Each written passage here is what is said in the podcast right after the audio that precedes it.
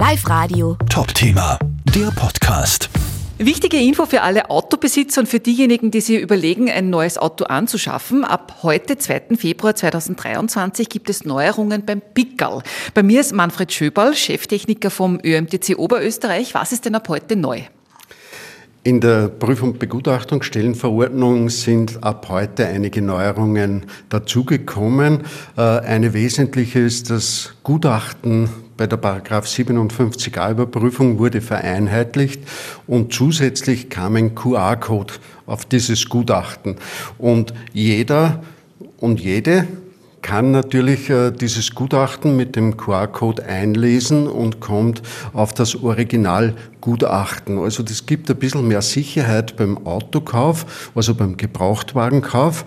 Äh, die Gutachten können, sind wesentlich fälschungssicherer dadurch und können nicht verändert werden. Es gibt ja doch ab und zu immer wieder äh, diese Dinge, wo dann Kilometerstände auf den Gutachten verändert werden mit diversen Bearbeitungsprogrammen. Geht es als Leichtheit und es soll den Gebrauchtwagenkäufern auf alle Fälle mehr Sicherheit bieten.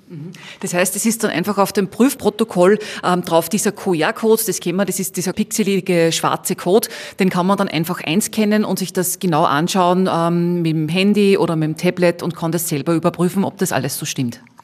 Ja, genau. Man bekommt da direkt von der Datenbank, der zentralen Begutachtungsdatenbank, bekommt man das Originalgutachten ausgelesen und kann dann natürlich vergleichen, äh, ob das auch übereinstimmt mit dem Gutachten, das man beim Gebrauchtwagenkauf bekommen hat. Mhm. Fällt euch das öfter auf, wenn es zum Beispiel so eine ähm, Ankaufsüberprüfung oder so gibt, dass da gewisse Dinge nicht zusammenpassen? Ja, das kommt leider immer wieder vor, dass es solche Dinge gibt. Mhm. Ansonsten beim Pickerl Mochen, nur damit wir es auch angesprochen haben, ändert sich für Autobesitzer ansonsten irgendwas oder bleibt sonst alles gleich? Es kommt eine neue Prüfposition dazu, auch mit heute. Äh, es muss der sogenannte E-Call, der Emergency Call, mit überprüft werden. Das ist eine neue Prüfposition. Äh, dieser E-Call wurde ja mit 31. März 2018 eingeführt, war eine europaweite Einführung äh, mit einem automatisierten Notrufsystem im Auto, das basierend auf der europäischen Notrufnummer 112 basiert. Also das Auto setzt automatisch einen Notruf ab und das wird auch kontrolliert bei der Pickerl-Überprüfung? Ja, das Auto setzt automatisch einen Notruf ab, äh, wenn die Sensoren erkennen, dass es zu einem Unfall gekommen ist, weil das Auto umgekippt ist, weil er Airbag ausgelöst hat. Da gibt es verschiedene Parameter. Man kann diese diese Notruffunktion auch händisch betätigen. Die Fahrzeuge haben das in der Regel drinnen. Ich weiß, viele, viele Menschen wissen das gar nicht, aber im Bereich des Innenspiegels ist irgendwo eine Taste, wo SOS draufsteht.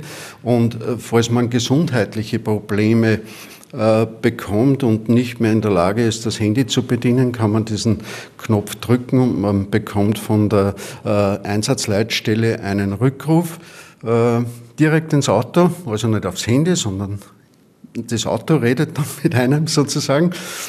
Und äh, wenn der Rückruf nicht erfolgreich ist, weil es kann ja passieren, dass der irrtümlich gedrückt auch wird, äh, dann wird die Rettungskette instand gesetzt. Man erhofft sich dadurch, äh, dass die Rettungskette wesentlich schneller und effizienter beim Verunfallten ist. Es passiert ja auch immer wieder, dass einmal äh, jemand von der Straße abkommt, irgendwo über eine Böschung runterfährt und äh, der Verletzte dann unter Umständen auch mehrere Stunden nicht gefunden wird. Also das soll dieses System verhindern.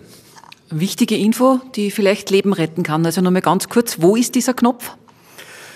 Dieser SOS-Knopf ist in der Regel beim Innenspiegel in der Nähe des Innenspiegels angebracht, also dass er vom Fahrersitz und vom Beifahrersitz aus leicht zu erreichen ist. Welche Autos oder wie neu müssen die Autos sein, um diese Funktion zu haben?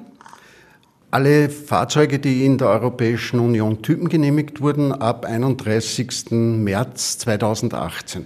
Mhm. Vielleicht schauen wir uns da das eigene Auto nochmal genauer an. Vielen Dank fürs Interview. Manfred Schöberl, Cheftechniker vom ÖMTC Oberösterreich. Ich danke Ihnen. Live Radio. Top Thema, der Podcast.